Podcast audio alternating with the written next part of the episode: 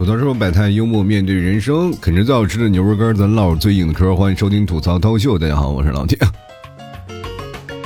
可能各位感觉我今天嗓音有点不太一样，是不是更有磁性了？是吧？因为这两天呢，我儿子生病了，就所以说这两天更新也没有那么勤啊。嗯，然后呢，我再不更新，可能很多听众朋友都有意见了。其实我真的不想更新，因为我把我儿子照顾好了，我生病了。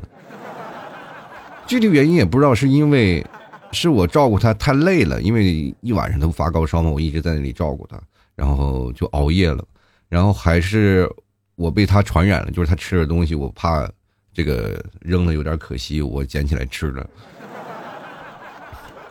就造成我现在这个嗓子嘛也不太好，然后扁桃体也发炎，好长时间没有发炎了，又开始发炎了，可能就是因为自身免疫力低下啊，所以说各位朋友，这期节目如果听着。节目还有点磁性的话，千万啊，千万要忍住，别被我吸过来啊！其实很多的朋友问我五二零那一天要不要做个节目啊？就说哎，老七你看五二零做节目，我说五二零有什么做的？咱们做那个节目是是不是已经太多了？咱们为什么不不在五二零过了以后再做呢？咱们做一个事后总结是吧？而且我我对五二零这个节日本身就没有充斥着太多的好感。如果说像一些普通我们传统的节日，我们过一过，包括情人节呀，啊是吧？情人节都不是我们这儿的节日嘛。然后我现在一些西方进来的一些各种的节日，圣诞节啊这些东西啊，我们其实过一过吧，因为我们已经把这个节日过到属于属于我们现在自己文化特色的一种节日了啊，就跟国外一点关系没有啊。包括我们自己本身的一些传统节日也有啊，包括春节、端午啊啊重阳啊，然后还有那些什么。我们中秋节等等的一系列的节日，我们也有各种的过啊。各个商家也当然在这个红利当中赚的盆满钵满，对吧？我们从当中赚出了一些东西，那我们就会给这节日回馈给我们各位啊。我们就从当中能获获得一些什么？五二零能获得什么？就是赤裸裸的炫耀，真的。各位朋友，如果说过五二零，我觉得还不如咱们一起过个六一儿童节，还保持自己年轻，是吧？那段时间快过五二零了，就我有很多的朋友，因为我在直播间嘛，就有很多朋友来问我啊，马上过五二零了，老 T，然后该怎么办呀？怎么办呀？我该怎么办？我说你怎么办？你找你身边的，就如果你还是单身的，你就去找你身边的朋友，是吧？你们考虑考虑，找找他，然后几个人坐在那儿，五二零那一天一起啃狗粮，它不香吗？而且我也要劝各位啊，就是那有些人在一直等待着五二零表白的这些人，如果说你在愚人节没有人给你表白，你就别指望五二零了，好不好？而且五二零那天我只要吐槽这件事儿，就是啊我在五二零十二点那天啊，我就是十二点那个时间我就开始看啊，朋友圈各种都是晒红包的啊，五二零五二零五二零啊，什么一三一四也有，就彼此都是有。一个大号发给自己的小号有什么可炫耀的呢？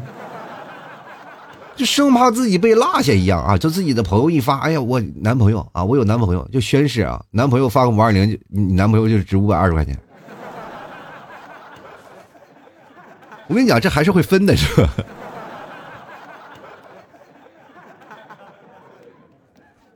所以说呢，有的时候呢，我就。不太喜欢有发红包这件事儿啊，因为我总感觉他会被把你的爱情做成一个标签，作为一个炫耀资本，然后彼此之间呢还要勾心斗角的，这事很难。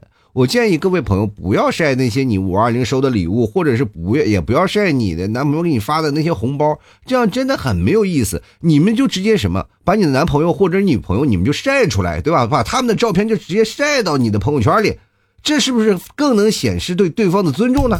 然后你比如说，你把你的女朋友晒出来了，待会儿呢会有一个你的哥们儿啊，或者是你把你的女朋友啊，或者你把你的女朋友晒出来，或者你把你的男朋友也晒出来了，然后你的闺蜜也会给你打电话，喂喂喂喂，这是你男朋友吗？这是你女朋友吗？你说是啊，对啊，没有错啊，咱俩是同一个哎，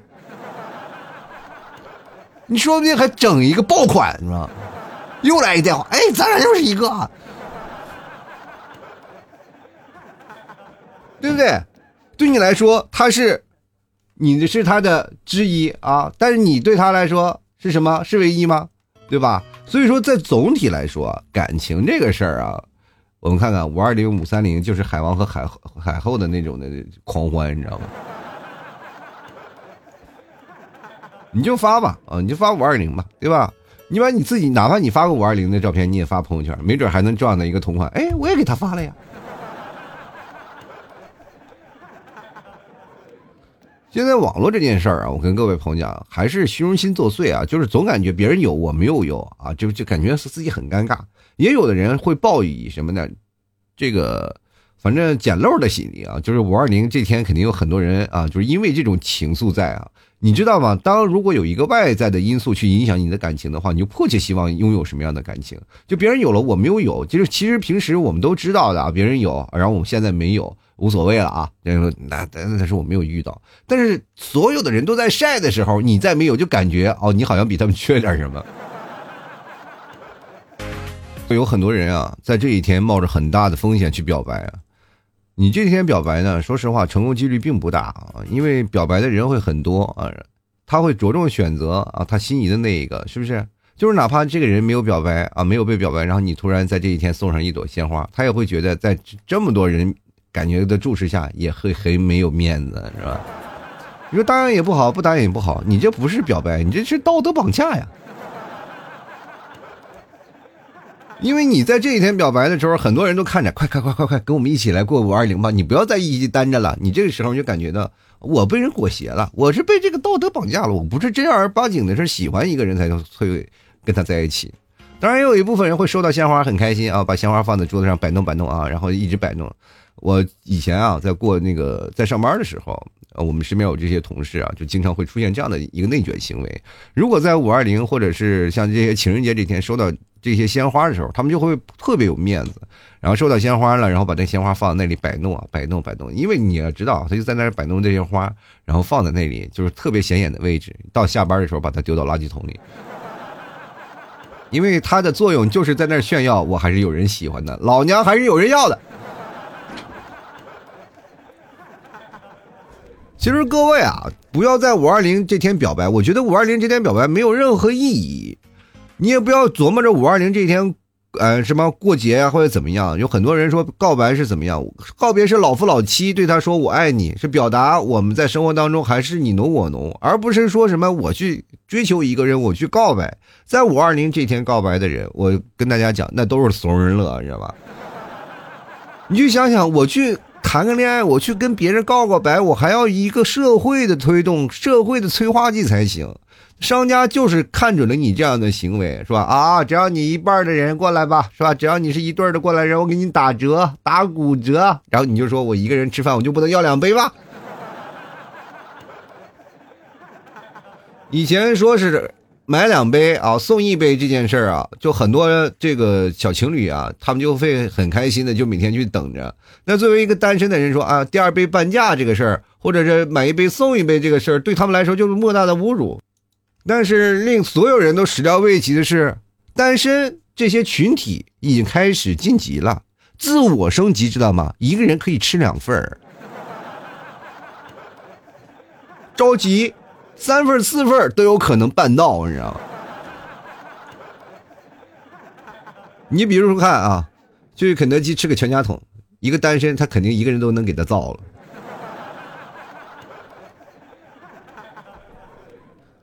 不要感觉到啊，只有在五二零这一天我才能去表白，这个东西，表白这个东西是靠一个所有的 buff 叠加的啊。你喜欢一个人，你要通过日积月累的一些方式啊，包括等等的一些东西，所有好的气息准备好了，其实都不需要表白，他就是属于你的，对吧？然后他那天五二零那天，他也会主动给你表示，你为什么不给我发红包呀？是不是还对这段感情有所犹豫啊？啊，所以说这个事儿，你从始至终你就开始想，五二零表白这天就是怂人了。现在我发现好多年轻人不会谈恋爱啊，就跟我们这老一代的人这简直不太一样。就比如说我现在八零后、九零后啊，我们那代是真的没有手机，什么都没有。我们告白就全凭自己生活当中的一些实践，死皮不要脸，跟人死缠烂打去追啊。现在的孩子们是追求什么快节奏的？如果你一天两天不接受我，我就三幺大拉，我就下一个了，就完全没有那种。就是换脑子思考的形式。我跟大家讲啊，我给大家普遍科就是科普一个小消息啊，就是你通过手机你是没有办法察觉一个人的性格的。你明白一个道理吗？就是手机现在传达出来的，它是一个一种文字式的描述，哪怕他发语音，也是一种语音式的那个传递的消息，就跟打电话一样啊。它这是一种就是隔空的传送。但是他不如面对面的去了解啊对方的喜或悲啊这样的方式，你知道吗？我们在聊天的时候，最重要的就是你要获得对方的喜乐啊，你知道对方的表达的情感是什么样的，你才能着重知道对方喜欢什么呀。天天发文字，你就以为都能泡到妞了，或者是你就能找到你自己心仪的男男朋友了，他就骑着白马从屏幕那边走过来了。虽然这样几率也有啊，真的也有，从网络上也有，但是现实当中可能会碰见一些什么呢？就是巨大的反差，你知道吗？就比如两个人说的好好的啊，说在哪个地方见面啊，就说好地方了，结果总有一方躲在后面看一下啊，长啥样，长得不好我就撒腿就跑。为什么现在网络所有东西都会骗人的？它不是真实的。不像我们过去都能肉眼可见的，现在很多的网络奔现，其实百分之八十以上都是悲剧，你知道吗？对吧？还有百分之十都属于动机不良的，能终成眷属的，按照咱们现在说实话，真的少之又少。人和人之间呀，如果当你没有接触啊，没有一个更加详细、更加。规模式的去接触的话，你就很容易啊，就是堕落在自己的想象当中。你知道，你想象这个东西，它是其实是一件很可怕的事儿。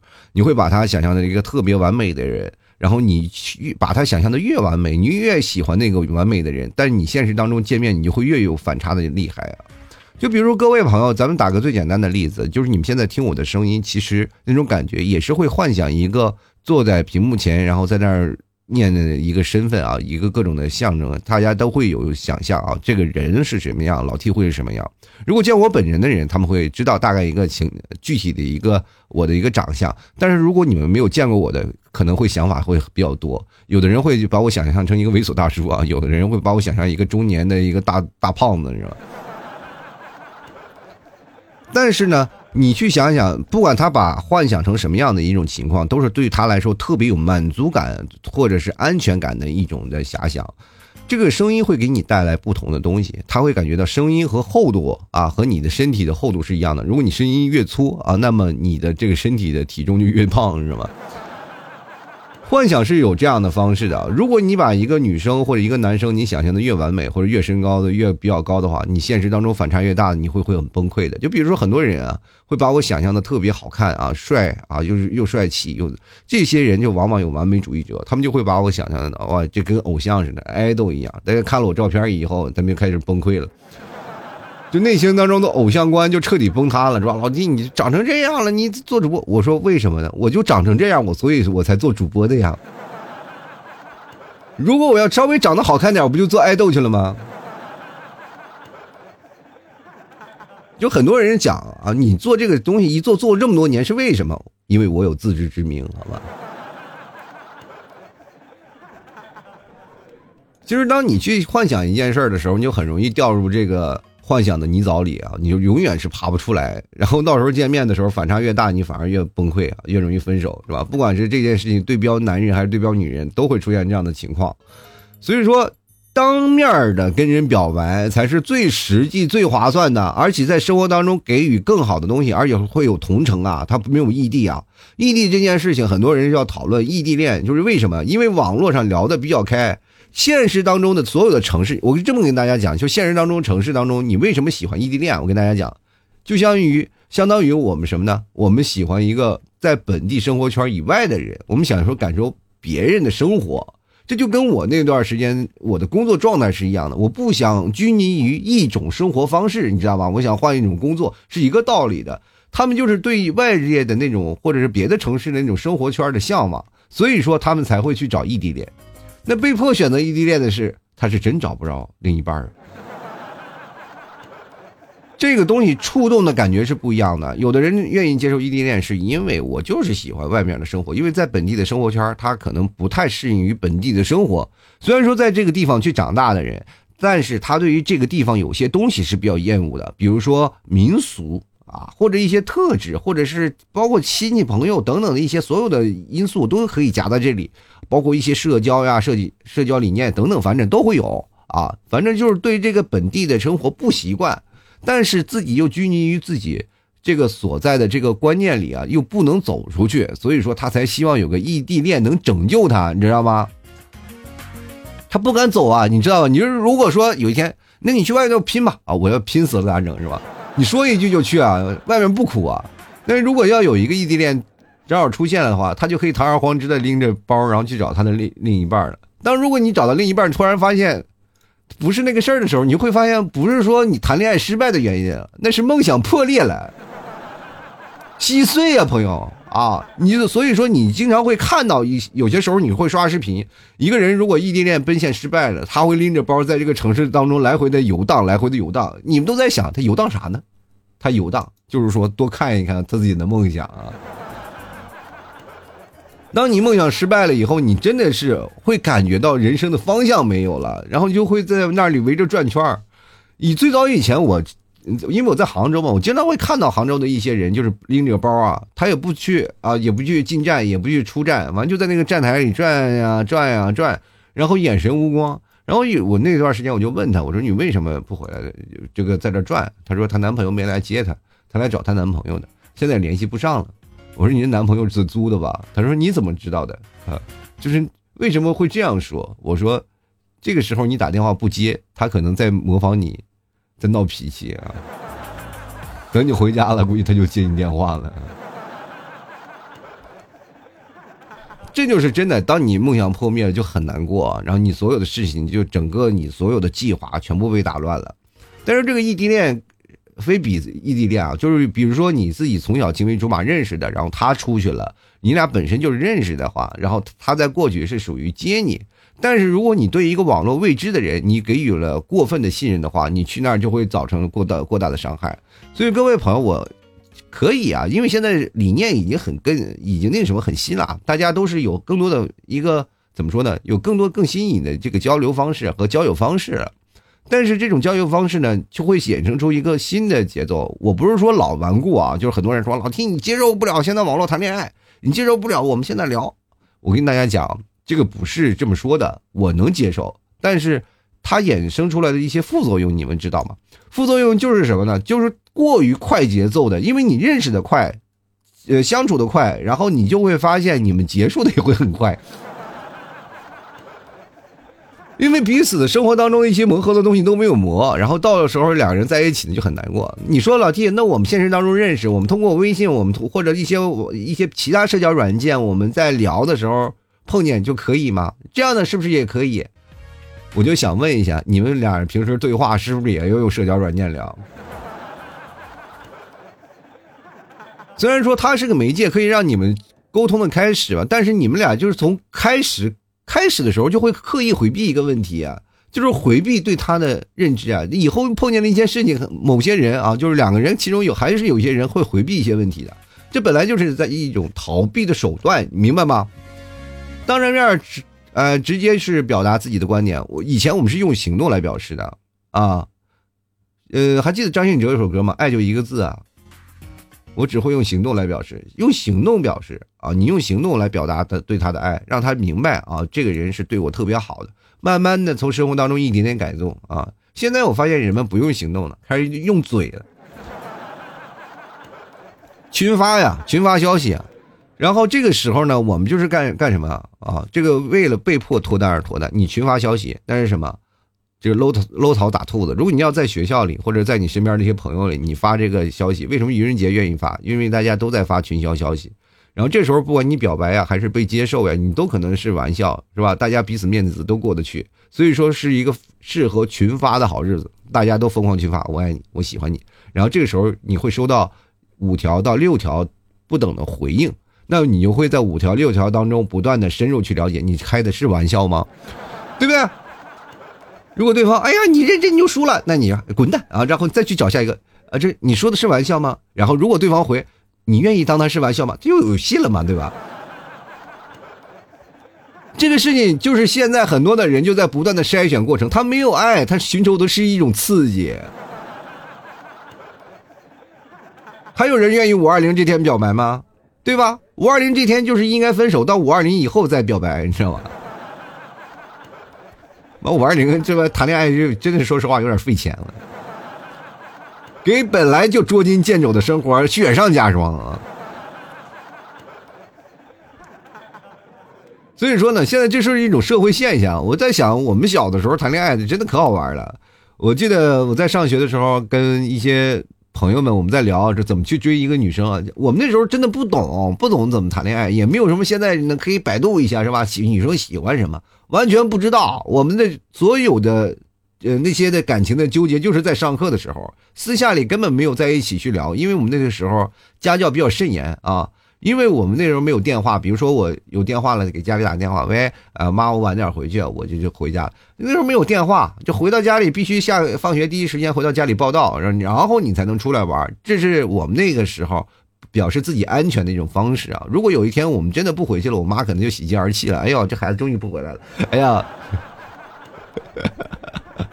所以说那个时候我们都要回到家里，然后那个报一下到，然后吃个饭，然后再出来玩。但出来玩就晚了，所以说每个人的家庭还都不一样，我们都不知道谁家在谁在哪儿。所以说我们基本私下里是没有交集的。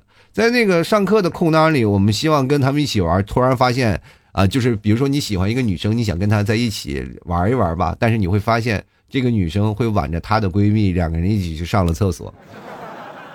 然后你也去啊啊！你说我在厕所门口等他吧，你就等啊，因为我们那个时候厕所不是像现在这种卫生间的，我们那时候挖了个大坑，然后那厕所为了防不要太臭，让跑到操场另一头特别远，你知道吗？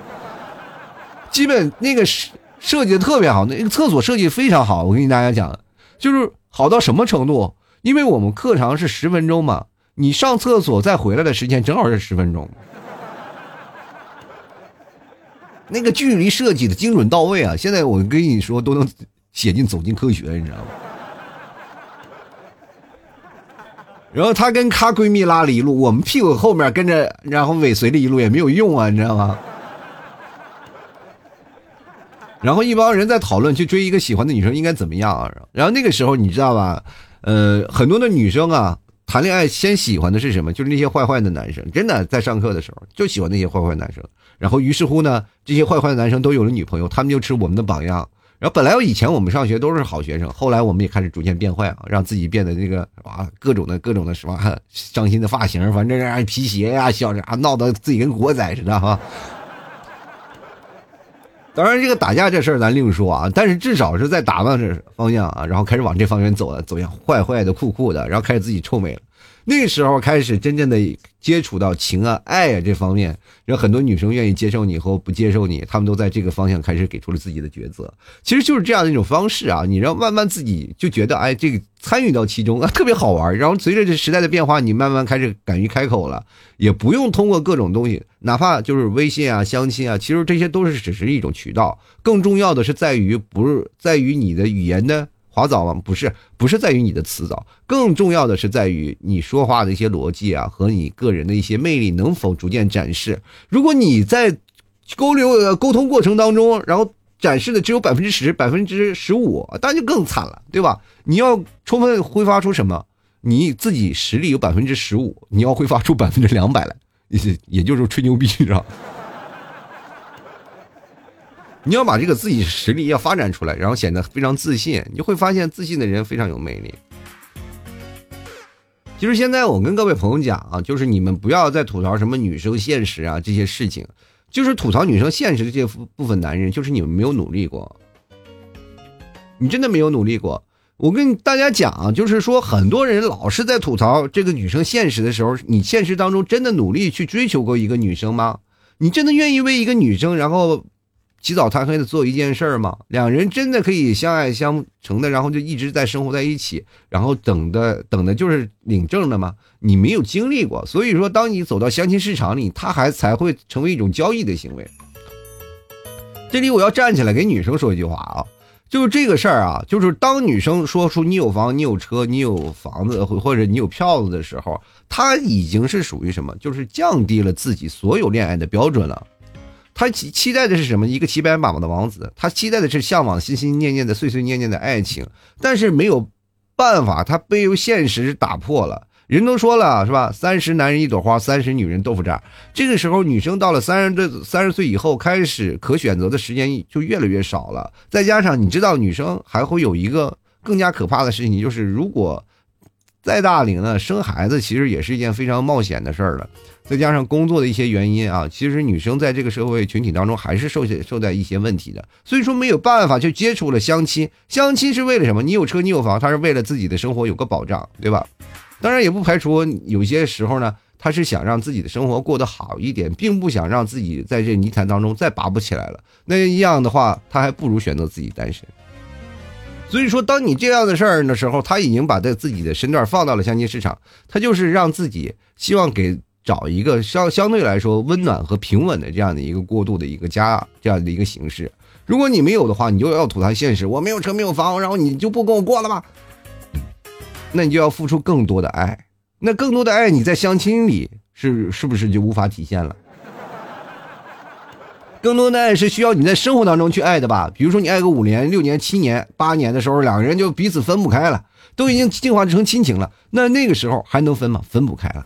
所以说感情这个事儿，你到最后你还是，呃，就会引发出两种形式：一种是你要不然有钱啊，你给予更多的呃生活的保障；要不然你就是有爱，你给予他。别人无法得到的爱，所以说不要光光在那里吐槽啊，说说说是女生现实，女生现实。我觉得说女生如果要是真到了现实这一步，才是男生的失败，你知道吗？你要给他画饼，你就按照你们这说法，那别结婚了，谁也别结婚了，全天下都是都是单身了。你看像我这么一个穷要饭的，我都能结了婚了，你我都给你们在座的男生打个样。如果你实在不知道怎么去爱一个人，或者是不管不知道怎么去形容一个人，那你就可以给他洗脑呀，就告诉他未来的生活会好的，生活怎么样？就是你们提早其实已经后悔了，但是已经晚了，你知道吗？就是通过我日以继夜的洗脑，然后通过各种生活当中的一些方式啊，去爱他，去让他感受到更多的爱，所以说他就慢慢不会在乎你挣多少钱，反而觉得这样的情况虽然说我们不如别人家，但是通过这样的生活稳定，他如果要离开了我，他可能很难找到这么优秀的男人啊。所以说你从这个方面啊，你去想男生，你仔细去推敲啊，你就会想，其实谈恋爱，要么你就追求长长久久的。生活当中呢，一定要跟他一起啊，长相厮守那种方式啊，就是奔着咬牙跺脚，我没有他我不行，是吧？对他百分之百的爱，要不然你要就不要吐槽人别人现实啊！真的，你从来没有人站在女生的角度去说这个事儿啊。所以说，今天老 T 也算是给各位朋友一个新兴的角度，告诉大家，女生其实到这一步了，她其实对爱情就有一些放弃了，你知道吗？每个女生心里都有一个向往的爱情，她向往的爱情就是属于什么呢？就特别喜欢一个人。你我不知道各位朋友有没有恋爱脑？如果你这个女生对你有恋爱脑的话，那就说明她对你是百分之百的专情啊。如果说你一个女生对你开始特别冷静的分析的时候，你还要考虑一下了，是不是该多挣点银子了啊？反正我祝愿天下有情人嘛，就钟情赚眷属啊，呃，也不愿意各位朋友都长期单着。其实前段时间我还说过，单身贵族确实有它相应的好处，但是越到最后呢，你会发现两个人也有两个人在一起的优点。这个所有的观点都是自己秉承的啊，对吧？所以说我建议很多的老爷们们，如果你要选择单身的话，我我建议可以，但女生我建议啊，尽量有一个男生陪伴还是更好的。就毕竟说帮你拎菜拎水这些东西体力活，男生还是能帮你的。呃，为什么老爷们单身呢？确实是你要多出三千多万给别的老爷们让让路是吗？这算是做贡献了，是吧？其实你去想想，现在男生太紧迫了，这个压力啊，你去想想，有三千多万光棍到后下一代更严重。你现在还不赶紧努力的话，还在那躺平，等待着这些各种的东西，你就会发现，到未来你越发越难。呃，我们当然不是以催婚为目的啊，就是说啊，像你爸妈一样天天催你结婚、催你谈恋爱，我没有这个东西。但是我觉得一人一辈子至少应该经历过一段刻骨铭心的爱情。其实你懂得了爱情，你就会发现你这个东西啊，爱的烙印永远是印在你的心里。若干年后过去了，一直保持一个单身，一直保持一个单身的状态。突然发现有一天，那么一个爱你的人出现了，然后这个人是特别棒的，在你生活当中，你会发现这是你绝佳的完美伴侣。然后你跟他在一起，通过你上一段的恋爱经历，然后放到就这一任来，你会发现你们的爱情就会真的会得到升华。但如果你还是从一个小白开始，然后谈恋爱的时候，对方会感觉很累，然后彼此当中可能会因为一些矛盾而选择分开。这就是真的是有一句话说，在对的时间遇到对的人。也祝愿各位朋友啊，就是要想表白的，就是尽量每天要保持那种用事儿啊，用事实来说话啊，用行动来表示啊，不要天天老打嘴炮，没有用，好吧？你说的再多的情话，不如他在大姨妈的时候，你煮一碗热汤啊，或者是煮一个热粥给他送过去来的感动多，好吧？好了，吐槽车摆摊，幽默面对人生啊！喜欢老 T 节目，别忘多支持一下啊！老 T 家牛肉干啊，如果你们不来买，这牛肉着急啊，是吧？最喜欢的朋友，赶快来支持一下啦！老 T 家的牛牛等着你们啊！反正吃过牛肉干的人都是很牛的人啊，脱单就指日可待了。各位朋友可以添加老 T 的公众号，我所有的联系方式都在我公众号里啊。主播老 T，中文的主播老 T，喜欢的朋友可以关注一下啊。那本期节目就要到此结束啦，也非常感谢各位朋友的收听，呃，也祝愿各位朋友能早日摆脱单身的这个头衔，然后在爱情的路上越走越长。好了，我们今天就到此结束了，我们明天再见吧，好吧，再见了。